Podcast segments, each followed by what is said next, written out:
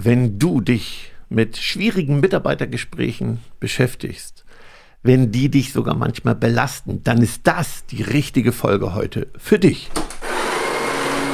Auf einen Espresso mit Ralf Erstruppert und Jennifer Zacher-Hanke. In unserem Podcast geht es ja um die Alltagsgeschichte, um das, was wir als Berater, Trainer und Coaches jeden Tag erleben. Das Wichtigste auf den Punkt gebracht und deswegen die Espresso-Länge. Dann kriegst du heute somit deine eigene Bohne, deine extra Bohne. Du, lieber Chef, hast uns heute dieses spannende Thema mitgebracht. Um, herausfordernde Gespräche meistern, heiße Eisen anpacken. Mhm. Ich habe gerade einen Schrecken gekriegt. Ich dachte, du wolltest mir noch eine andere Botschaft mit auf den Weg geben. Nicht in diesem Weil du mich als Chef ansprichst. Ja, total. Also ich glaube, dass jeder, der heute zuhört, zuschaut, dieses Thema hat. Jeder hat heiße Eisen. Und ich glaube sogar jetzt mehr als in den letzten Jahren. Also ich glaube, es gab viele herausfordernde Themen. Aber das Thema heiße Eisen, also schwierige Mitarbeitergespräche, spüre ich gerade jeden Tag. Und vielleicht das nochmal am Anfang, Jenny. Ich bin zutiefst überzeugt, dass das Thema Kommunikationsfähigkeit, Kommunikation der wichtigste, der aller, allerwichtigste Skill für alle Menschen sind, die Mitarbeiter führen, einschließlich Väter, Mütter. Also das ist ein Riesenthema gerade. Das spüre ich jeden Tag in den Coachings, in der Beratung, weil die Zeiten gerade sehr herausfordernd sind in vielen Branchen. Ja, und wir haben es ja gemeinsam diskutiert, gerade wenn es jetzt so herausfordernde Zeiten sind, dass manchmal dann Dinge ja auch in Kontexten oder in Rahmen passieren, die man vielleicht vorher sich anders gedacht hat.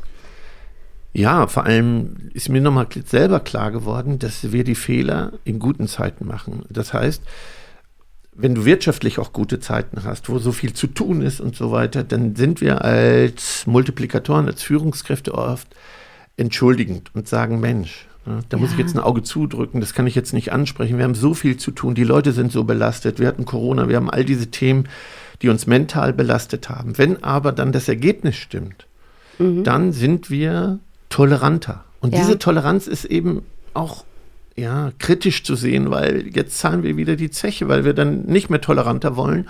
Und viele Mitarbeiter dann sagen, ja, was, was, ist hat, jetzt los? Ja, genau, was hat genau. der jetzt? Was ist mit dem los? Und mhm. dann genau das Falsche passiert, nämlich dass so ein Druckgefühl entsteht, eine Demotivation entsteht, mhm. Frust entsteht bei den Mitarbeitern, obwohl wir was brauchen. Ja, Motivation brauchen, und Antrieb. Ne? Also, ja, bei, genau. Mhm. So, und das ist ja ein Riesenspagat. Ich finde, das Thema ist auch ein Spagatthema. Mhm. Du hast vorhin gesagt, so Toleranz, Intoleranz. Ich möchte nochmal zurückgehen.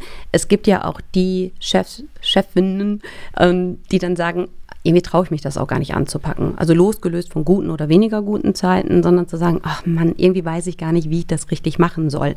Und da möchten wir natürlich ganz, ganz stark ermutigen, auch wenn du sagst, ich weiß gar nicht wie, dennoch machen. Lernen, üben, trainieren. Ne? Ja, es ist Aber machen, Kür. anpacken. Also an alle, die jetzt hören, ihr könnt ja selber mal überlegen, ja, was sind meine Themen, die ich aufschiebe, schwierige Themen, die ich noch anzupacken habe und welche, und auch das ist wichtig, welche fallen mir denn schwer und bei mhm. wem fallen sie mir schwer? Du kennst doch dein Team, du kennst doch deinen Chef. Ja, solche Gespräche sind ja auch ähm, anders zu führen, vielleicht mit Vorgesetzten. Und, und, und da erstmal zu reflektieren, was schiebe ich auf, wo muss ich anpacken. Mhm. Das kann sein, dass jemand gleich Dienstag loslegt, das hören wir ja oft. und ähm, ja, dass wir, noch, wir können noch mal diskutieren, was sind überhaupt diese heißen Eisengespräche. Ich habe mir ja im Vorfeld auch noch mal Gedanken gemacht. Naja, ich fand es ja ganz spannend, wie wir das Thema so nach außen hingetragen haben, kam es ja so, ja, zu sagen, hm, du riechst oder so, wo ich sagte, was ist das denn für eine Folge, wenn wir jetzt darüber sprechen, du sollst nicht Kaugummi kauen, du sollst halt irgendwie Deo benutzen. Also ganz platt runtergebrochen habe ich mhm. gedacht, das ist doch kein, ja, also für viele auch klar, herausforderndes Thema, aber darum geht es uns ja gar nicht, sondern es sind ja eher so Sachen, wenn vielleicht Minderleistung stattfindet, äh, wenn Konflikte im Team sind, wenn schlecht geredet wird, ähm, na, wenn Sachen auf einmal aufgedeckt werden, äh, jemand tut so, als ob er fünf Tage unterwegs ist und ne, ist doch viel mhm. weniger am Kunden dran, als er sein sollte. Also da nochmal die ganzen Facetten. Ja, das ganze Thema, ne? Kritikgespräch, Performance, ähm, Verhalten. Und das wird ja dann immer schwierig, wenn es A, Menschen sind, die ich mag, mhm. auch das nochmal, mhm. ja, mhm. dann kommt so ein Effekt, mhm. dann tue ich mich sehr schwer damit. Oder äh, tolle Mitarbeiter oder leistungsstarke Mitarbeiter, die mich zwar nerven, mhm. aber die das beste Ergebnis bringen. Ja, genau. Dann habe ich so einen Spagat. Mhm. Ja. Also der Mitarbeiter, der schlecht ist, von der Leistung, äh, den ich eh nicht sympathisch finde, da fällt es mir vielleicht sogar leichter, sowas anzusprechen, als zu gucken, wo ich eine Nähe habe. Ne? Freundschaft, auch das ist so schwierig. Zum Beispiel habe ich jetzt nochmal äh, jemandem erklärt, dass ich natürlich als Vorbereitung überlege, weil er mir sehr, sehr sympathisch ist, wie gehe ich damit um? Und mhm. so, das ist so schwer für mich. Weil also Vorbereitung meinst du jetzt für ein Training? Ja, also für, für eine ne? gemeinsame Coaching-Session, ja. dass man sagt, hey, irgendwie haben wir einen guten Draht zu zueinander? Gut, zu gut schon. Okay. Wenn ich mhm. überlege, dass es fast freundschaftlich wird, dass ich sage, was ist meine Rolle, damit ich das nicht überstrahlen lasse, diese Freundschaft, mhm. weil es mir, weil ich dann nicht ja, der Nutzen dann nicht so hoch ist. Ja. Und das muss ich als Führungskraft genauso. Ne? Wenn genau, da würde ich gerne jetzt mit dir nochmal rein, wenn man sagt, okay, es ist jetzt nicht wie Coach, Coachee, sondern wirklich halt vorgesetzt und Teammitglied. Moment, Jenny, ich glaube, dass jede Führungskraft, die ihr zuhört, irgendwann in die Rolle von Coaching kommt. Die Zukunft mhm. ist die Führungskraft als Coach. Ja, da wissen wir nur viele erstmal so Widerstand. Ich bin doch kein ausgebildeter Coach. Ne? Ja aber vielleicht da das nochmal ein bisschen gerade zu rücken, zu sagen, es ist ja gar nicht halt eben wirklich ein, ein richtiger Coach zu sein, nur nee. weg von der Führung hin halt zur Begleitung, zur Potenzialentwicklung. Genau. Sind, mhm. sind Anteile mhm. von Coaching und nicht Coach. Mhm. Coach kannst du nie sein, finde ich. Ja. ja. So, lass uns mal zurückkommen. Jetzt mhm. habe ich jemanden, mit dem ich wirklich gut klarkomme. So, und jetzt gibt es aber trotzdem einen Punkt, der stört, der nervt, der geht gar nicht. Und vielleicht, wenn ich es auch lange aufgeschrieben habe, jetzt ist aber der Zeitpunkt, ich muss ran. Ja, generell so. ran. Also mhm. ich finde, ähm, wir schieben oft zu viel auf. Also mhm. Solche Gespräche. So, und, und dann passiert es auf dem letzten Drücker und dann knallt es. Ja, jetzt guck mich nicht immer so vorwurfsvoll an. Ja, natürlich. Das ist auch schwierig. Ne? Also, und eins haben wir übrigens im Vorgespräch festgestellt, weil wir gerade selber hier so ein Thema hatten. Ne? Wir müssen ein bisschen aufklären, äh, wo du mir vorgeworfen hast, das hätte man besser machen können. Und ich dann erst ja, aber. Und am Ende hast du ja recht. Und dann habe ich die Situation analysiert. Mir ist klar, wir werden die Fehler alle machen. Also das möchte ich auch nochmal sagen, ne? für die, die perfektionistisch unterwegs sind von euch und alles richtig machen wollen, das werden wir sowieso nicht. Ich glaube, das ist mir auch nochmal klar geworden. und auch wenn ich da reingrätsche, ist mir immer so ein wichtiges Thema, weil ich habe ja in meinem Maps-Tell-Profil Perfektionismus mhm. und ich lerne oder versuche mich ja immer wieder. Du persönlich ja, Perfektionismus. Vom, vom, Perfektionismus wegzurücken. Nur weil du das sagst, wir werden es nicht perfekt machen. Ich finde, perfekt ist gar nicht der Anspruch. Ich finde, der Anspruch ist, es zu machen und seinen eigenen Weg zu finden mhm. und da halt eben fein zu schleifen und dran zu arbeiten, dass es wirklich sein eigenes, uniques Verhalten wird, wo ich sage, damit fühle ich mich wohl. Ne? Und es muss nicht beim ersten Mal ne, zu 100 Prozent funktionieren. Da sind wir wieder bei perfekt, mhm. sondern machen. Also raus aus dieser Komfortzone, wenn ich sage, nee, das spreche ich jetzt nicht an, doch machst du nächste Woche. Ja, und das ist, glaube ich, unser aller Schmerz. So, und jetzt gibt es ja Charaktertypen, mhm. unterschiedliche. Dem einen fällt es leichter und den meisten, sage ich, fällt es eher schwer, solche Gespräche zu führen.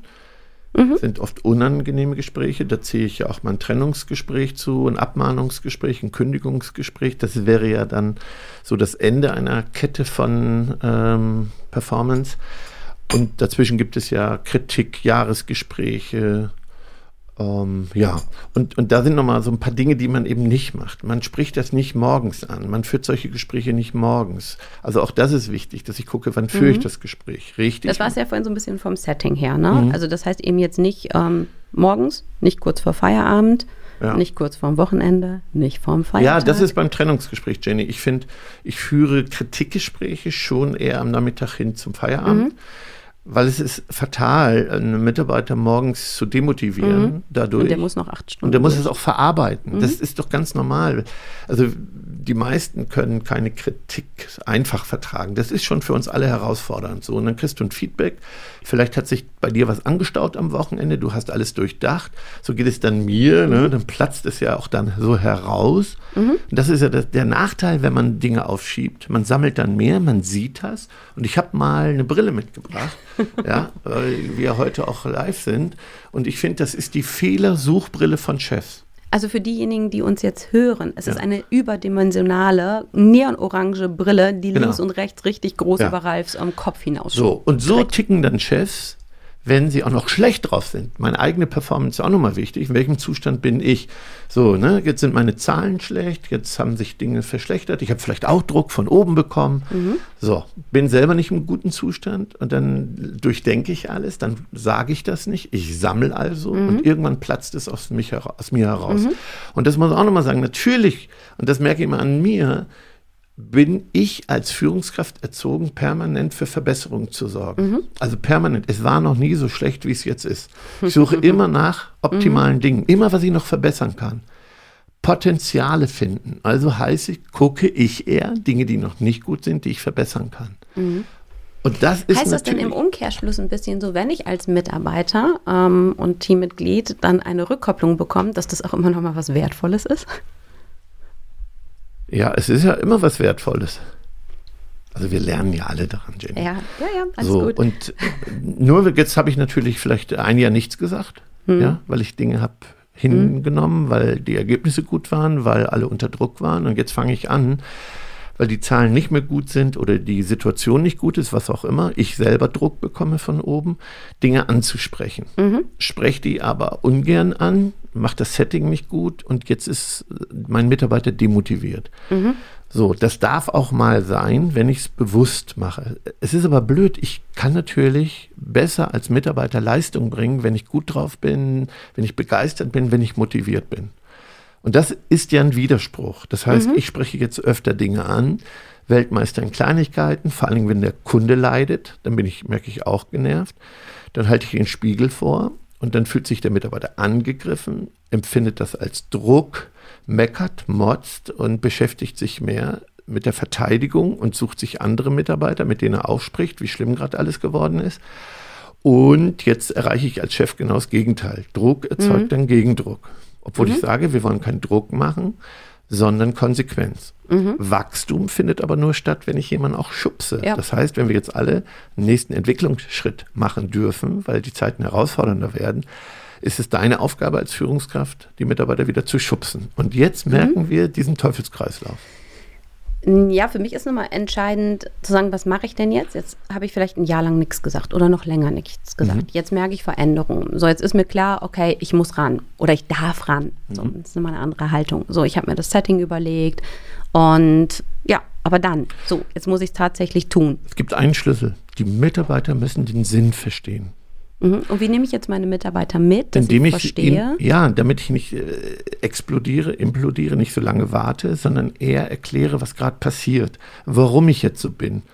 Ja, also der Mensch muss diese Veränderung verstehen, sonst interpretiert er, was hat denn der jetzt? Mhm. Wenn ich aber erkläre und ihn mit auf die Reise nehme, was gerade passiert, mhm. das heißt mehr in der Kommunikation bin, mhm. dann versteht er auch, aha, Ach, deswegen. Mhm. Lass uns das mal ganz konkret machen. Jetzt habe ich vielleicht ein 10- bis 15-köpfiges Team mhm. und bin zum Beispiel Boah, in der Pflege groß, ne? aktiv ne? oder ne, mhm. habe ein Team, was zum Teil Homeoffice, ähm, aber auch vor Ort ist. So, was mache ich jetzt? Du sagst, klar, sie mitnehmen, ja, dass sie es verstehen. Nehmen wir mal an, du kriegst von äh, dein, deiner Heimleitung, von deinem Vorgesetzten Zahlen präsentiert oder Ergebnisse einer Überprüfung, dass die Qualität nicht mehr so ist und niemand bekommt es richtig mit ja, mhm. weil wir wollen die Leute auch nicht verunsichern.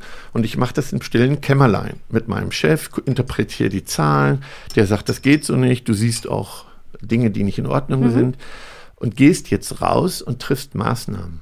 Mhm und sagst, jetzt ist Schluss oder nimmst dir auch vor, ich bin noch zu gut, redst mit dir selber. Der Chef sagt auch, sie müssen jetzt mal durchgreifen. Und niemand kann nachvollziehen, was da passiert ist, weil es im stillen Kämmerlein ist. Mhm. Und jetzt veränderst du dein Verhalten. Dann versteht niemand, warum du dein Verhalten änderst. Was mhm. ist denn mit dem jetzt los? Genau. Ja, und wenn ich aber erzähle und ihn mit auf die Reise nehme, den Menschen, die Mitarbeiter, und erkläre, warum es wichtig ist und dass ich jetzt auch anders sein werde, mhm also ich kündige das zum Beispiel an. Ich habe mir jetzt vorgenommen, konsequenter zu sein. Ich möchte von euch die Erlaubnis, Dinge anzusprechen. Okay. Weil da hätte ich jetzt nochmal nachgehakt. Das heißt wirklich das Team zusammenholen. Du sagtest, 10, 15 Leute sind schon groß. Ja, sind immer ne? große Teams. Das, viele äh, staunen dann. Aber 15 Mitarbeiter ist für ein Team schon zu groß. Äh, mhm. ne? Nur ich kenne es ja aus meinem Coaching-Alltag. Wie oft heißt das, ja, da sind so knapp 20 Leute dabei, auch ja, in so Online-Sessions, wo ich schon sage, okay, ja. ne, ist schon eine gewisse Größe. Nur ist ja oft der Rahmen, es, den wir haben. Ist, genau. Ne? Ja. So, aber das heißt, du würdest dann hingehen, wirklich alle zusammenholen, ähm, wirklich sagen, es sind veränderte Zeiten da, vielleicht nochmal darlegen, was auch gut ist aber dass es sein kann, dass ich Dinge bewusst anders tue. Nee, oder dass ich anders erlebbar bin und Dinge genau. auch anders anspreche, deutlicher kommuniziere. Ja, okay. und dann kann ich mir ja auch sozusagen die Erlaubnis holen. Ich werde das mhm. jetzt machen. Ist das okay für euch? Guckt nochmal, wie ihr damit umgeht. Ich möchte, dass ihr auch in die Selbstverantwortung geht. Mhm.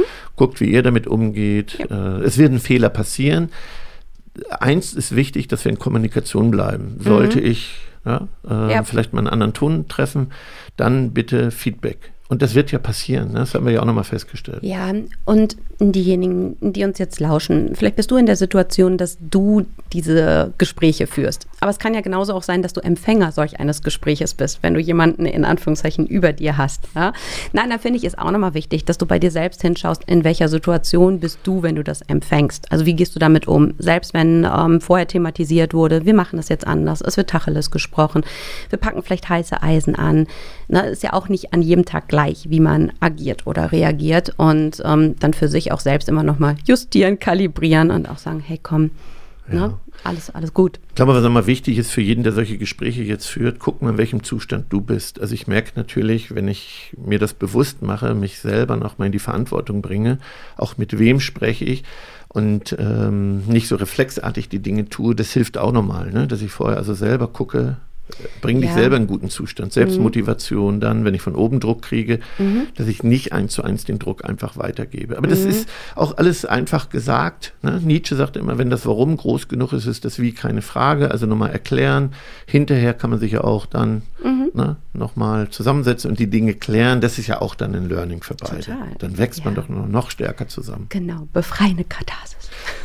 ja, also Ne, Setting klären, ran, aber jetzt ist die Zeit, schiebt die Dinge nicht auf, mhm. trainiert euch. Das ist auch für einen persönlichen großes Wachstum. Mhm.